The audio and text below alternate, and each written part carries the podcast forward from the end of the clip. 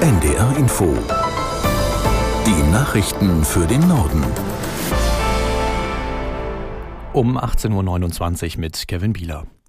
Die Feuerwehren in einigen Mittelmeerstaaten kämpfen nach wie vor gegen schwere Waldbrände, unter anderem auf den griechischen Inseln. Auf Euböa nordöstlich von Athen soll heute ein Löschflugzeug abgestürzt sein, berichtet das griechische Fernsehen. Dort und auf Rhodos sind mehrere Orte von den Flammen umzingelt. Nils Hansen aus der NDR Nachrichtenredaktion erklärt, warum sich die Löscharbeiten für die Feuerwehr immer noch schwierig gestalten. Das liegt einmal natürlich an der Hitze, aber auch am starken Wind. Der ändert immer wieder die Richtung. Auf Rhodos warten auch weiter tausende Urlauber darauf, nach Hause geflogen zu werden. Dafür will der Reisekonzern TUI auch heute wieder zusätzliche Flugzeuge einsetzen.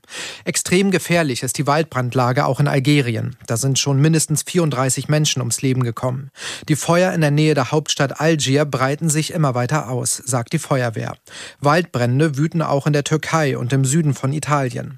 Im Norden gab es dagegen heftige Unwetter, durch die zwei Menschen ums Leben gekommen sind. Die Ukraine hat von der EU einen neuen Kredit über 1,5 Milliarden Euro bekommen. Kommissionspräsidentin von der Leyen sagte, das Geld solle helfen, den Staat am Laufen zu halten und Infrastruktur zu reparieren. Dazu gehören Stromleitungen, Wassersysteme sowie Straßen und Brücken, die durch den russischen Angriffskrieg zerstört wurden. Außerdem soll der Betrieb von Krankenhäusern, Schulen und Notunterkünften für umgesiedelte Menschen garantiert werden. Der Kredit ist Teil des 18 Milliarden Euro umfassenden Darlehens, das die EU-Mitglieder für dieses Jahr vereinbart hatten. Ein Beratergremium des Bundeswirtschaftsministeriums hat eine zu langsame Beschaffung von Waffensysteme für die Verteidigung bemängelt. Der Bundeswehr steht ein Sondervermögen von 100 Milliarden Euro zur Verfügung. Der wissenschaftliche Beirat rät zu deutlichen Vereinfachungen. Aus Berlin Mario Kubina. Ein Vorschlag der Ökonomen, die sogenannte Parlamentsschleife abschaffen.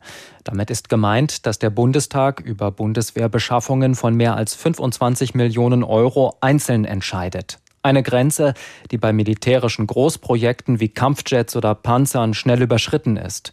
Verträge mit der Industrie können dann nur abgeschlossen werden, wenn die Abgeordneten zustimmen. Die Wissenschaftler kritisieren, dass dadurch Zeit verloren gehe. Der Internationale Währungsfonds hat seine Prognose zur wirtschaftlichen Entwicklung in der Welt leicht angehoben. Für Deutschland allerdings gibt es eine Ausnahme. Es ist das einzige wohlhabende Industrieland, für das der IWF seine Erwartungen sogar noch weiter abgesenkt hat. Aus Washington Ralf Borchardt. Im April hatte der Währungsfonds für Deutschland einen leichten Abschwung von 0,1 Prozent für dieses Jahr vorausgesagt. Jetzt prognostizieren die IWF-Experten einen Abschwung um 0,3 Prozent für 2023. Für die Weltwirtschaft insgesamt haben sich die Aussichten laut IWF dagegen etwas verbessert. Die Experten rechnen im laufenden Jahr mit 3 Prozent Wachstum für die Weltwirtschaft. Im April waren sie von einem Plus von 2,8 Prozent ausgegangen. Chinas Außenminister Jin Gang ist des Amtes enthoben worden. Das staatliche Fernsehen berichtet, der Ständige Ausschuss des Volkskongresses habe diese Entscheidung getroffen. Sein Vorgänger Wang Yi soll das Amt wieder übernehmen. Eine Begründung wurde nicht mitgeteilt. Jin Gang ist bereits seit einem Monat nicht mehr öffentlich aufgetreten. Dies sorgte für zahlreiche Spekulationen. Die durchschnittliche Lebenserwartung in Deutschland ist während der Corona-Pandemie um 0,6 Jahre gesunken. Wie das Statistische Bundesamt mitteilte, haben Mädchen, die im vergangenen Jahr geboren wurden, eine Lebenserwartung von 82,9 Jahren. Bei Jungen sind es 78,2. Die Statistiker erstellen die Prognose unter anderem anhand der Sterbefallzahlen. Das waren die Nachrichten.